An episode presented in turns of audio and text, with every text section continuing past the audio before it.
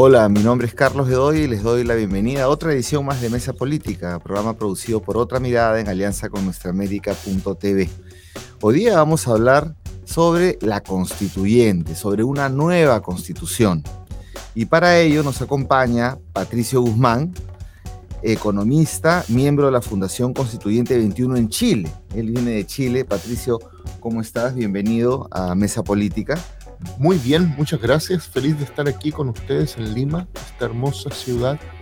Bueno, vamos a conversar de, un tema que, que, ha estado también en agenda pública en el Perú, el tema de la constituyente, de una asamblea constituyente, y si esa es la salida para la crisis que tenemos en el Perú. Algunas personas, sobre todo desde la izquierda, lo señalan así, hasta hay algunas campañas y tal. En mi punto de vista, una nueva constitución es un documento eh, de paz, un momento de paz, un armisticio en la lógica de la resolución de una contradicción social y alguien tiene que perder. Una constituyente a favor de la población, de los intereses generales, es un, eh, un proceso que deriva donde han perdido o han cedido, en el caso peruano, las élites del poder económico y en general las élites del poder en general han cedido, ¿no? Hay inclusión política, democratización social, protección social y una serie de acuerdos que se necesitarían en el Perú por la agricultura familiar, por la salud, las pensiones, etcétera, además de un marco democrático, realmente democrático y participativo. Pero esto es un momento pues especial, ¿no? Y aquí se dice que tendríamos que llegar rápidamente a la Asamblea Constituyente, pero como tú vienes de toda esta experiencia que, digamos, le han arrancado un referéndum donde finalmente se habló de una, de una convención constituyente, se ha, puesto en marcha, entonces vamos a hablar de eso un poco también para elecciones en el Perú.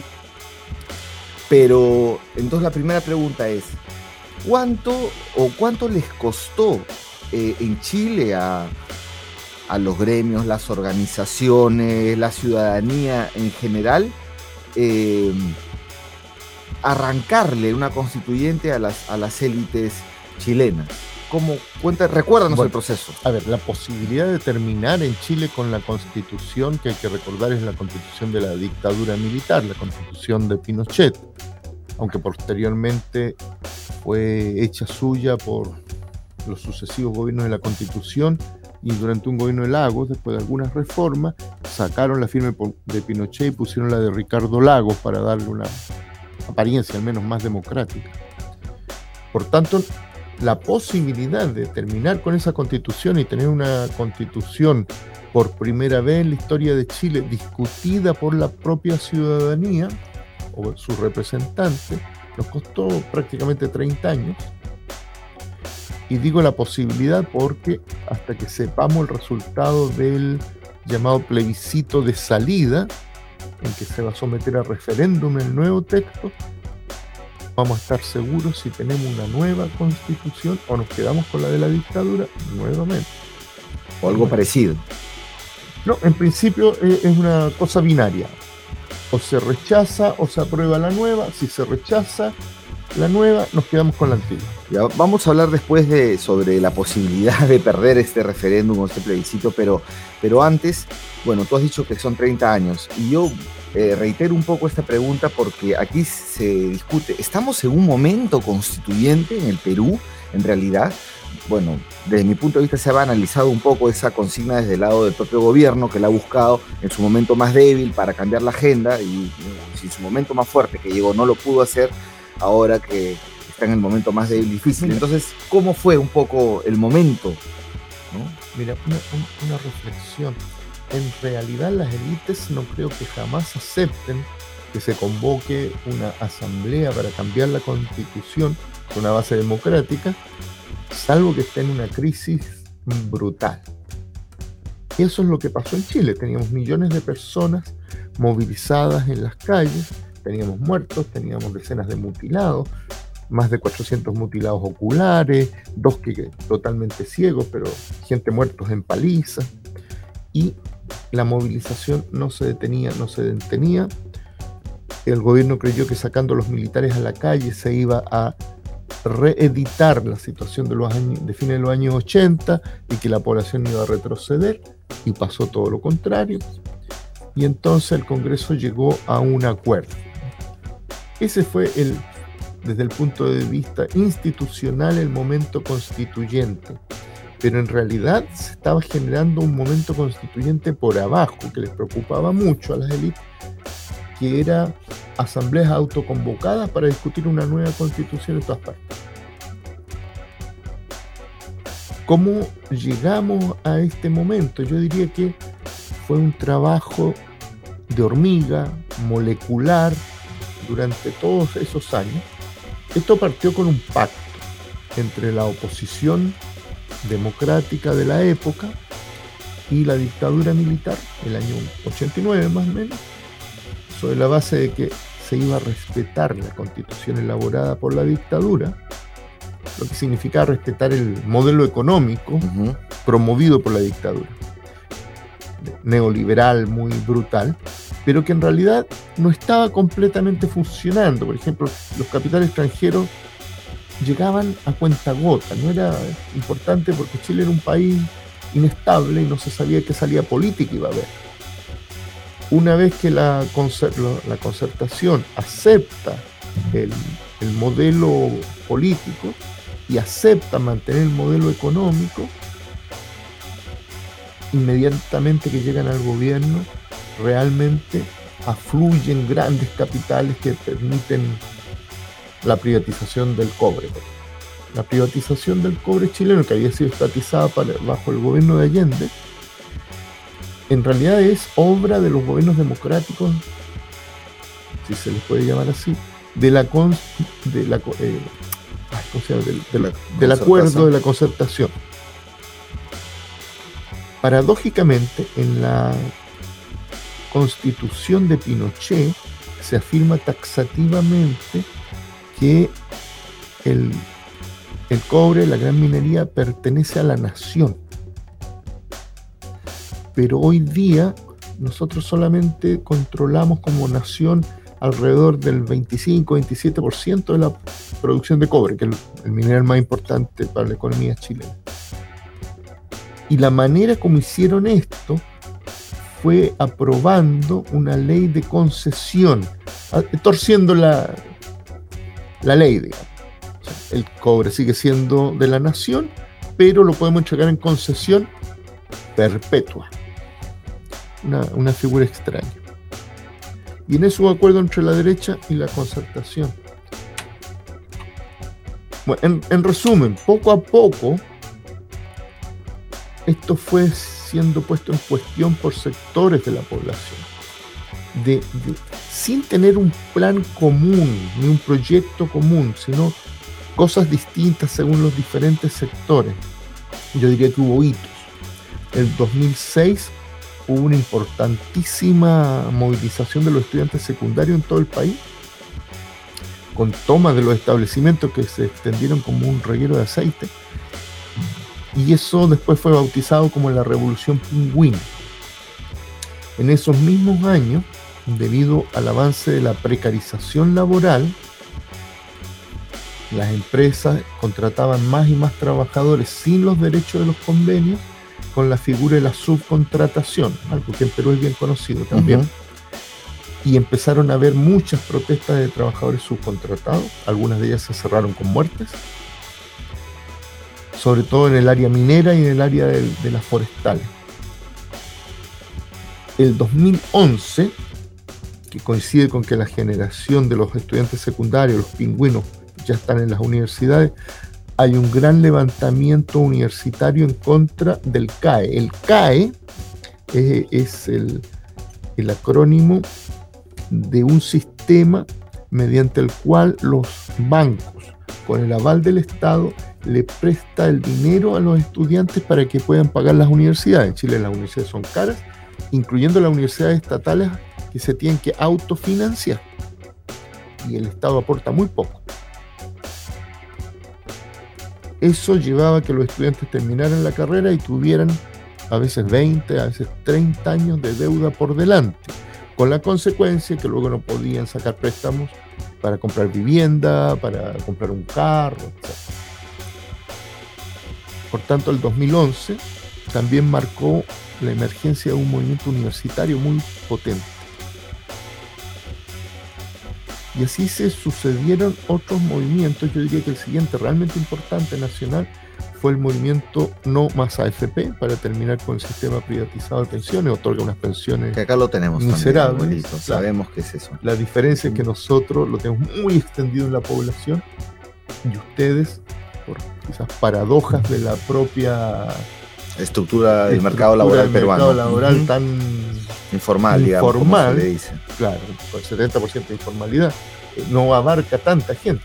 Claro, igual van a estar sin pensión, pero va a ser un problema a resolver. Necesitamos una Claro. reforma pensionaria. Entonces lo que tú me dices es un conjunto de sectores que van identificando además que los problemas tienen que ver con un cambio realmente de estructura, de modelo, y así se fue gestando, ¿no? Cuando ya hay la conciencia de que efectivamente ir a la constituyente es la que va a resolver los problemas medulares. Entonces, en los últimos años, Ujú.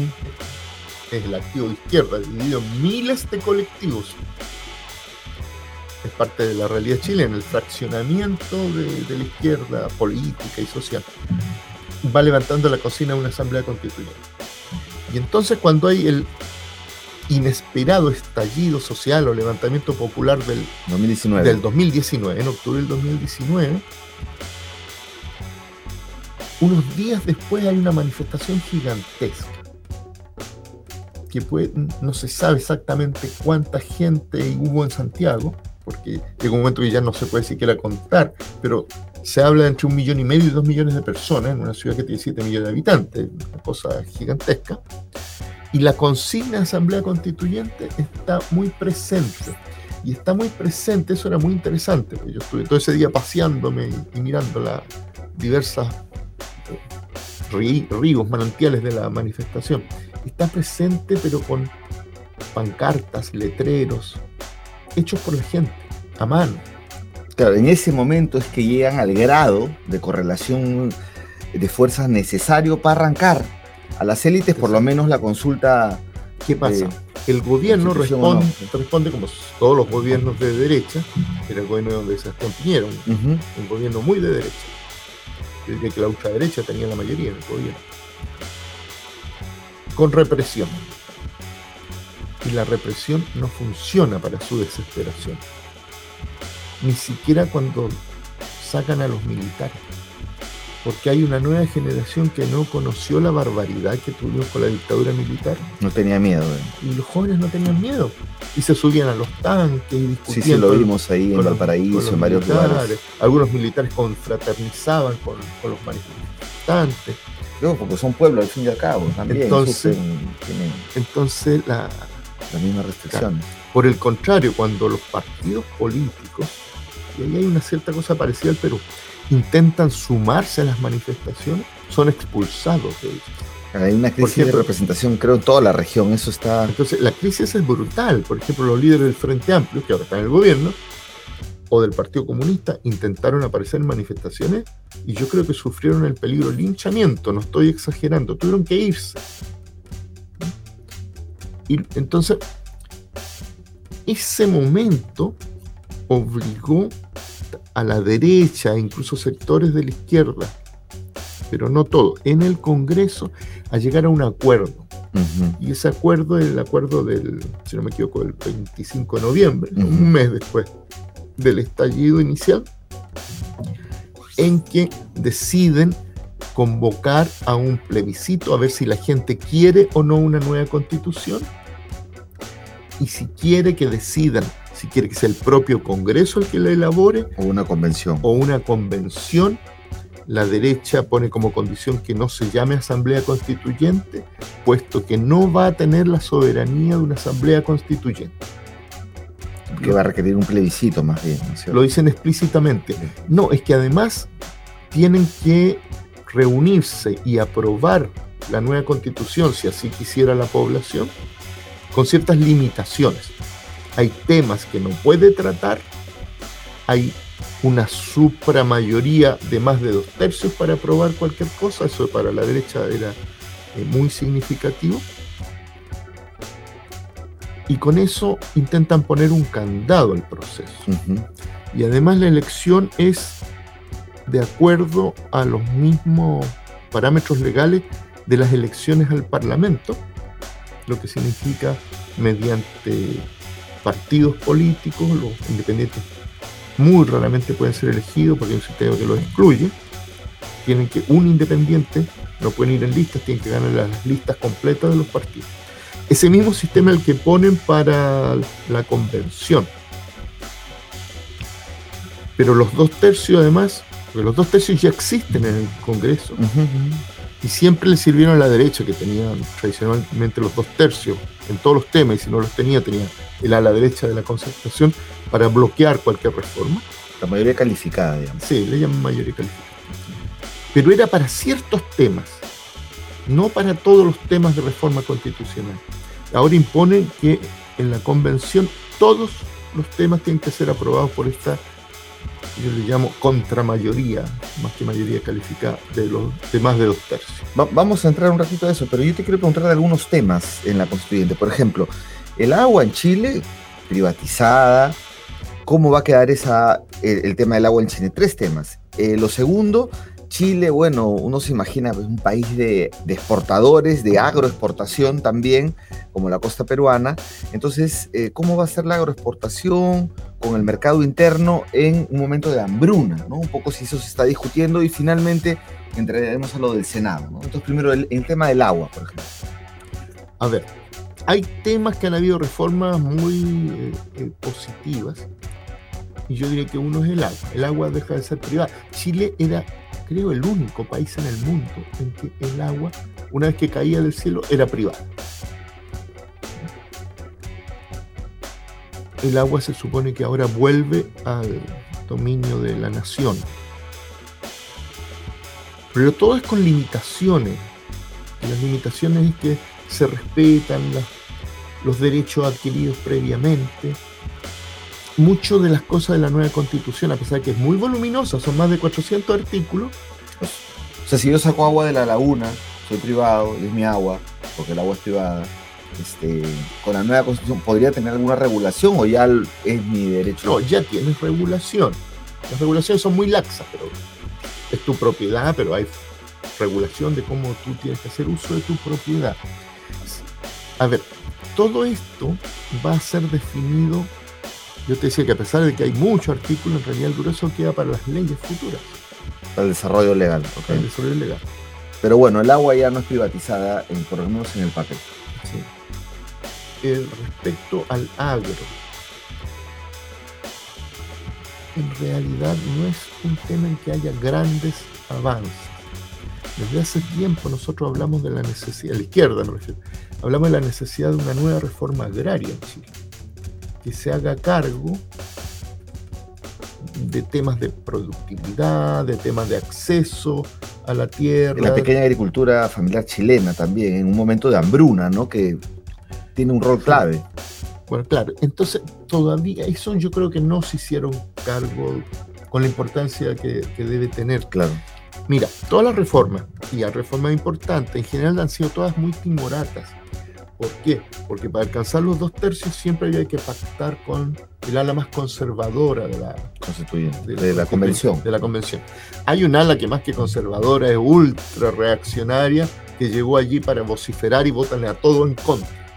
Y son los que difunden por las redes y y con mucho dinero, cosas como que la constitución aprobó la pedofilia, que la constitución... Cosas de ese tipo, que ya los conocemos. Aquí también tenemos un grupo. Cosas espantosas, entonces, y, no tienen miedo de mentir. Y algunos de ellos son políticos reconocidos. Y en Chile se supone que hay gente seria. bueno, pero fuera de ese extremo sector, lo que hace la mayoría conservadora más bien rebajar todas las reformas y dejarlas a veces en bonitas declaraciones nuestra constitución actual, la de la dictadura, por ejemplo, nos garantiza el derecho a vivir en un medio ambiente libre de contaminación. Chile es un país cada vez más contaminado. Tenemos zonas que nosotros le llamamos zonas de sacrificio, por la cantidad de contaminación que ponen en peligro la vida humana. son las zonas extremas. Y son para permitir el desarrollo de, los procesos industriales o, de energía.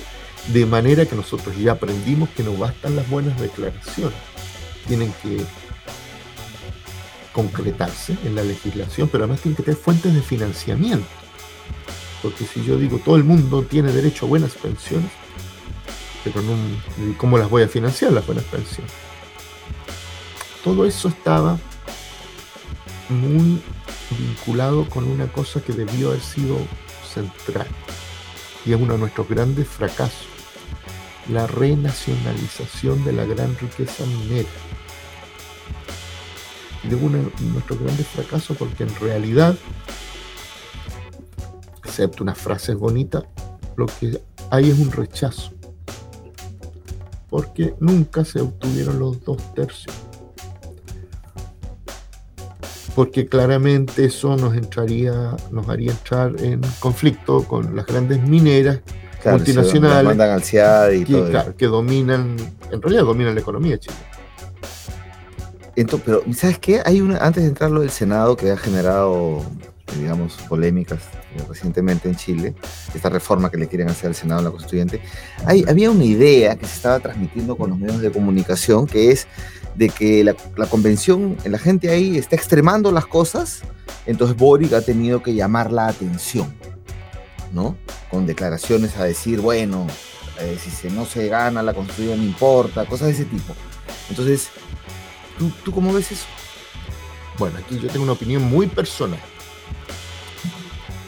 Eh, lo primero es que quizás más que en, que en Perú, lo, grandes grupos empresariales y la derecha dura domina los medios de comunicación.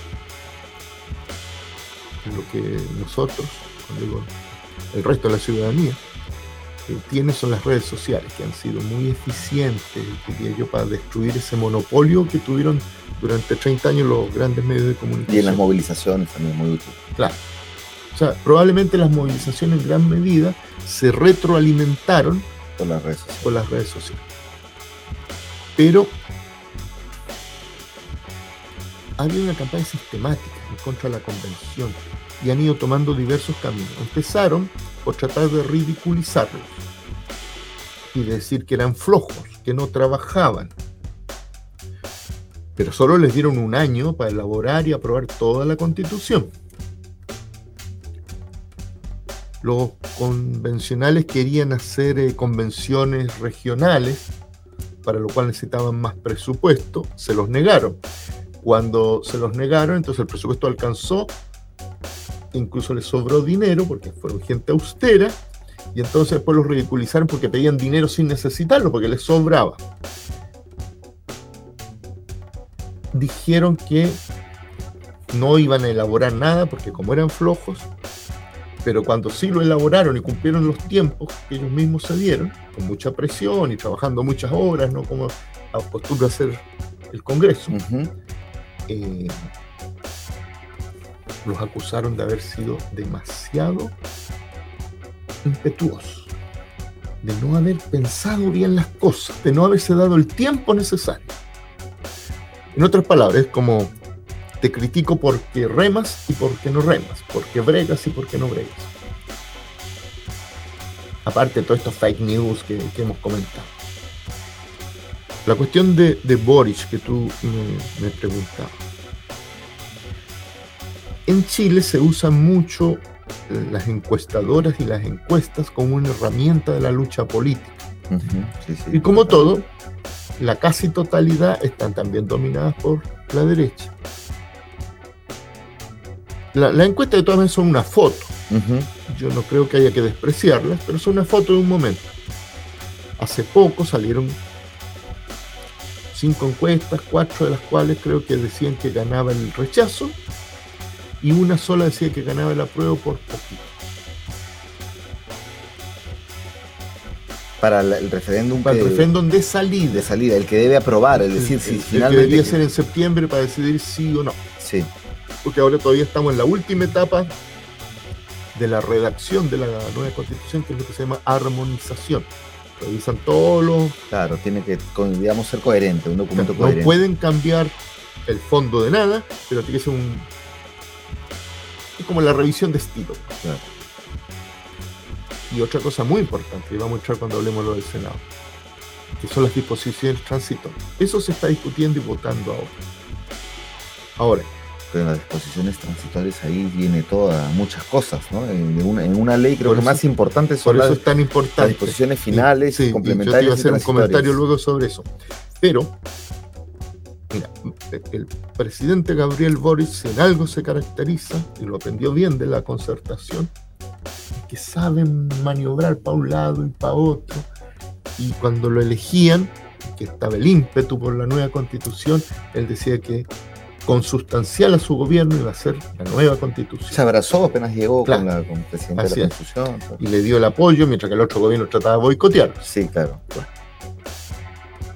Pero después de los resultados de esta encuesta, él y otros eh, ministros importantes han salido diciendo que, bueno, es una cosa democrática, que la gente decida, que en realidad él va a apoyar cualquier cosa, como desligándose como que le llama la atención también de este impronta.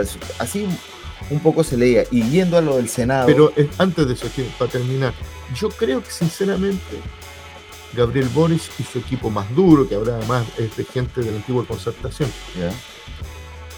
desearían que fuera rechazado y que después todo se limite a reformas desde el Congreso. La derecha ha dicho que no se van a quedar que ellos van a ganar el rechazo, pero que no se van a quedar exactamente con la misma constitución, que hay cosas que hay que cambiar. No dicen que, pero con reformas constitucionales. Pero la primera minoría en el Congreso la ganó más bien la derecha. Paradójicamente, el Frente Amplio y la alianza con la izquierda, que está el Partido Comunista, ganan el gobierno, pero en el Congreso avanza la derecha, que tiene prácticamente la mitad del nuevo Congreso. Eso ya dificulta ese, horizonte de reformas. Y volviendo al, tema del Senado, ahí ha habido un tema donde la Convención Constituyente ha propuesto eh, un, Senado, quitarle poder al Senado, porque tiene mucho poder en Chile, y ahí es un espacio que ha sido controlado por las élites del poder económico eh, chileno, y van a una especie de Senado de las regiones. Sí. ¿Cómo es eso? A ver, la reivindicación tradicional de la izquierda era que pasáramos a un sistema unicameral, Cámara única, que concentrara todos los poderes. La Cámara de Diputados sería la, Asamblea Nacional, la Cámara Nacional. Y es un sistema que existe en muchos países. Sí, claro, Ecuador, Perú. Ahora, la derecha, por supuesto, ponía el grito en el cielo y también el ala senatorial de, de los concertacionistas que además no casualmente tiene las alas más reaccionarias de sus partidos, el Partido Socialista, el Democracia Cristiana. ¿Qué ocurre?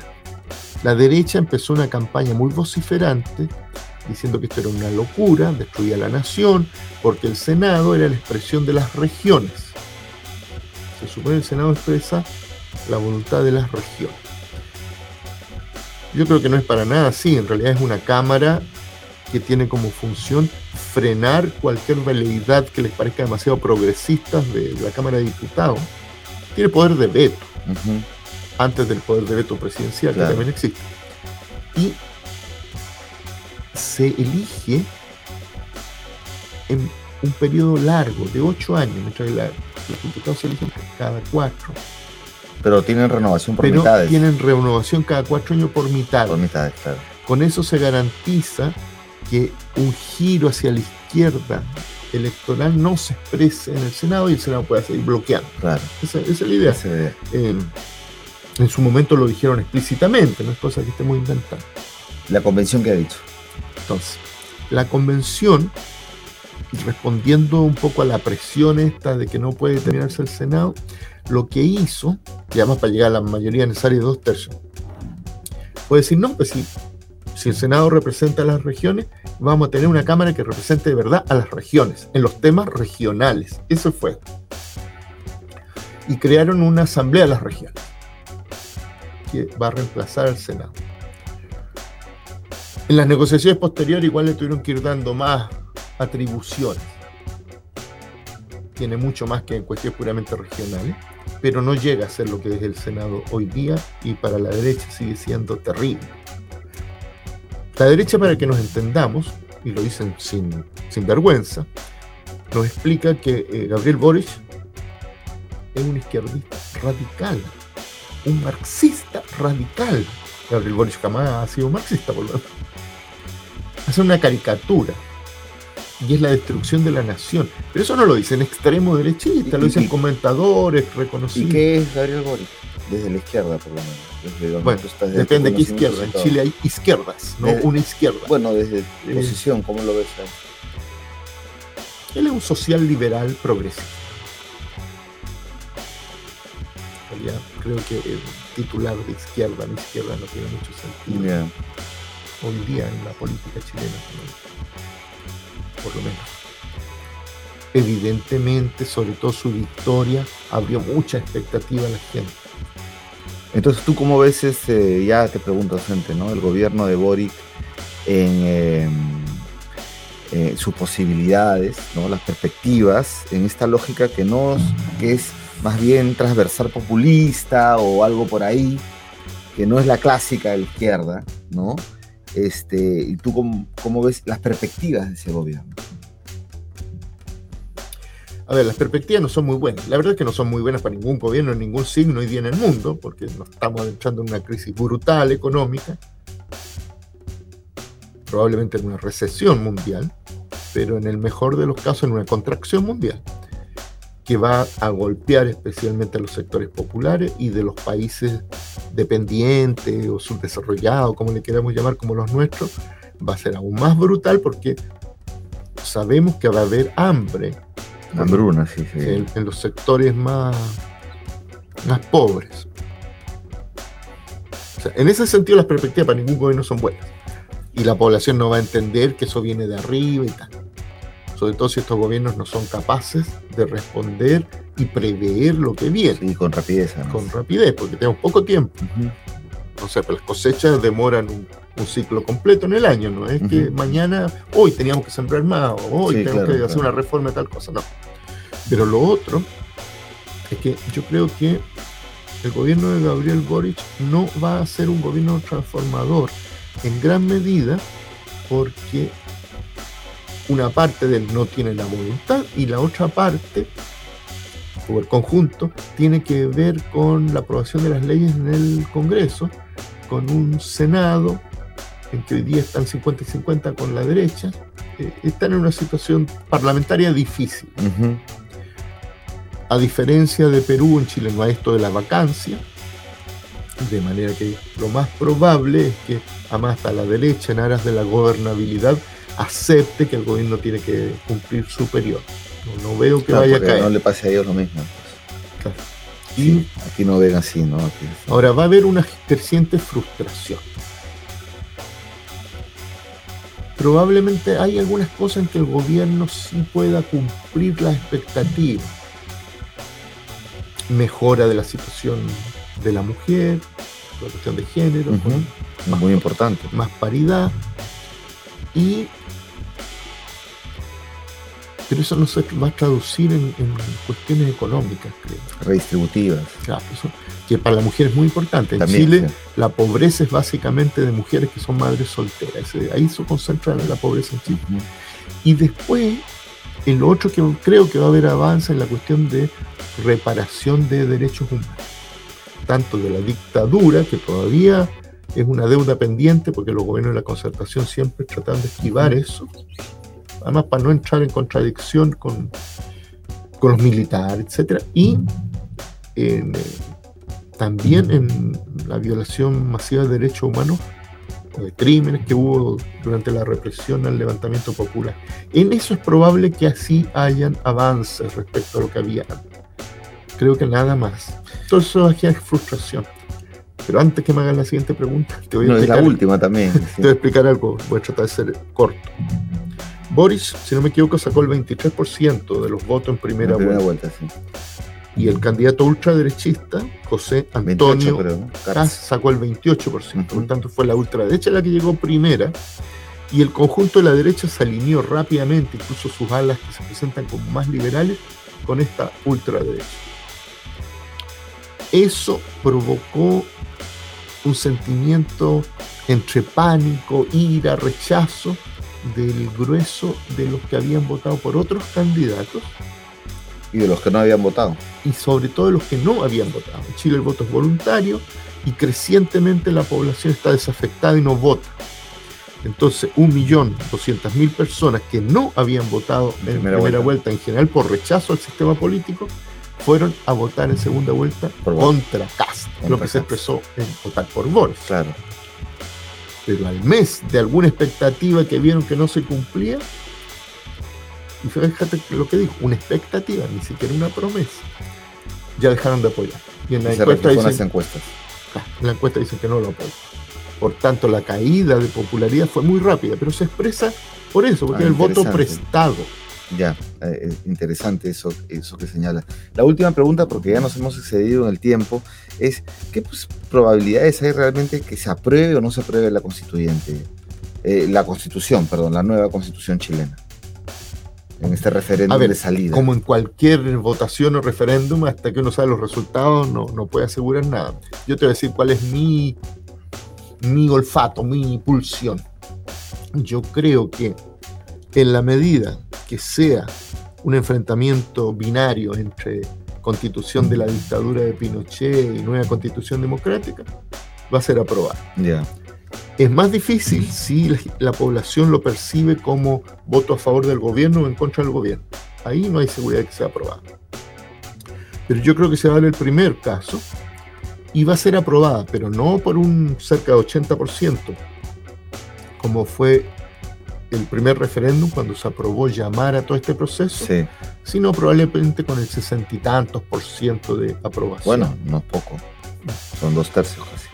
Ya, eso, pero, es lo que yo espero. Bueno, Patricio, muchísimas gracias por estas reflexiones. Eh, a nosotros nos interesa mucho seguir el, este proceso en Chile.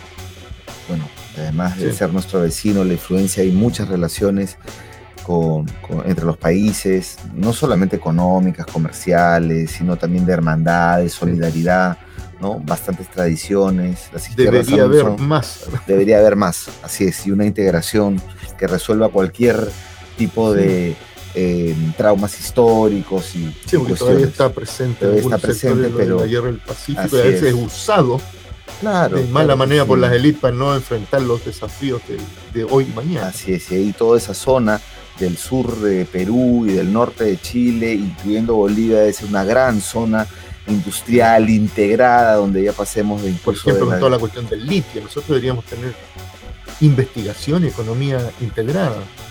Por supuesto, claro que sí. Bien, Patricio, bueno, muchas gracias y, gracias de todas maneras vamos a seguir tocando el tema y amigos, amigas, eh, con nosotros será hasta el próximo programa de de otra mirada y les recomiendo que entren al portal www.otramirada.pe donde van a encontrar esta entrevista, otras más y mucha información. Muchas gracias.